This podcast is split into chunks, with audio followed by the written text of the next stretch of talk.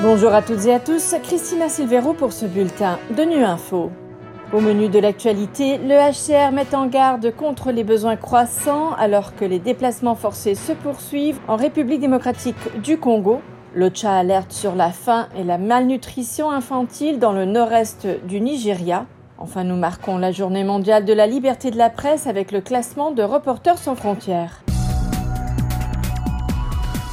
Alors que le secrétaire général de l'ONU, Antonio Guterres, vient d'arriver à Bujumbura pour participer au sommet de suivi de l'accord cadre pour la paix en République démocratique du Congo et la région, le HCR, l'agence de l'ONU pour les réfugiés, a sonné l'alarme ce vendredi, dénonçant les conséquences dévastatrices des attaques récurrentes des groupes armés en RDC sur les personnes qui ont été forcées de quitter leur foyer. Le pays compte 6,2 millions de personnes déplacées à l'intérieur de ses frontières et la situation s'aggrave. Joel Smith est responsable de la communication du HR en RDC. Il revient sur la situation qui prévaut dans la province du Nord Kivu. Dans la province de Nord Kivu, à l'est de la RDC, 1,2 million de personnes ont été contraintes de fuir leur foyer depuis mars de l'année dernière, lorsque les affrontements entre groupes armés et forces gouvernementales ont repris. Par conséquent, des centaines de milliers de personnes endurent désormais des conditions de vie épouvantables dans des abris rudimentaires autour de Goma, chef-lieu de Nord Kivu, et du district de Kanyarechinya à sa périphérie, où de nombreux sites spontanés ont été créés. L'HCR a intensifié sa réponse en matière d'abri, de gestion des sites et de protection avec le généreux soutien de la communauté internationale. Pourtant, les besoins sont énormes. L'HCR a besoin de 233 millions de dollars pour répondre aux besoins des personnes déplacées en RDC cette année. Mais jusqu'à présent, il n'a reçu que 15% de ce montant.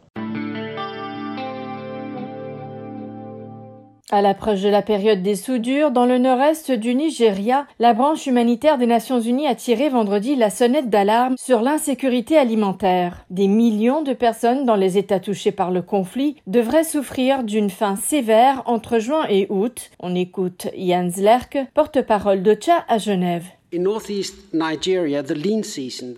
Dans le nord-est du Nigeria, la période de soudure, la période entre les récoltes où les gens ont généralement du mal à satisfaire leurs besoins alimentaires, devrait commencer le mois prochain.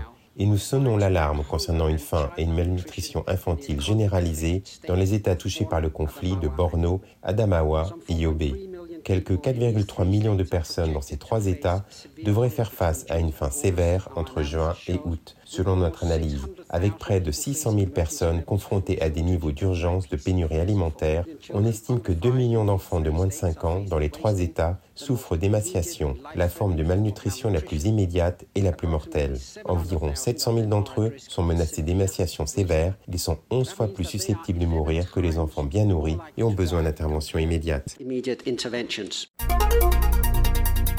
À l'occasion de la Journée mondiale de la liberté de la presse, l'organisation Reporters sans frontières a publié son classement mondial annuel de la liberté de la presse. Cette année, ce classement indique que les conditions d'exercice du journalisme sont mauvaises dans 7 pays sur 10. Qu'entend-on par mauvaise? La réponse de Denis Masméjean, secrétaire général de Reporters sans frontières suisse, au micro d'Alexandre Carrette de Nu Info à Genève.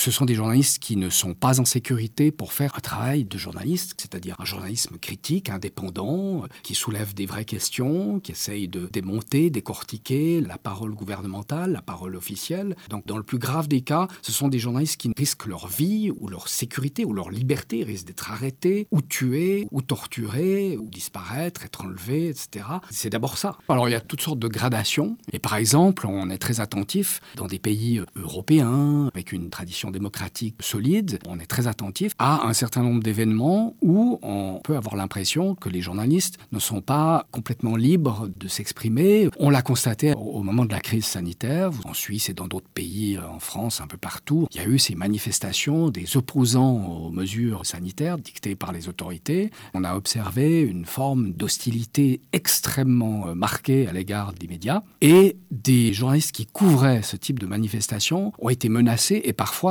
agressés physiquement. Donc ce sont aussi des indicateurs qu'on suit de très près. Voilà, fin de ce bulletin de Nu Info. Merci de votre fidélité. À bientôt.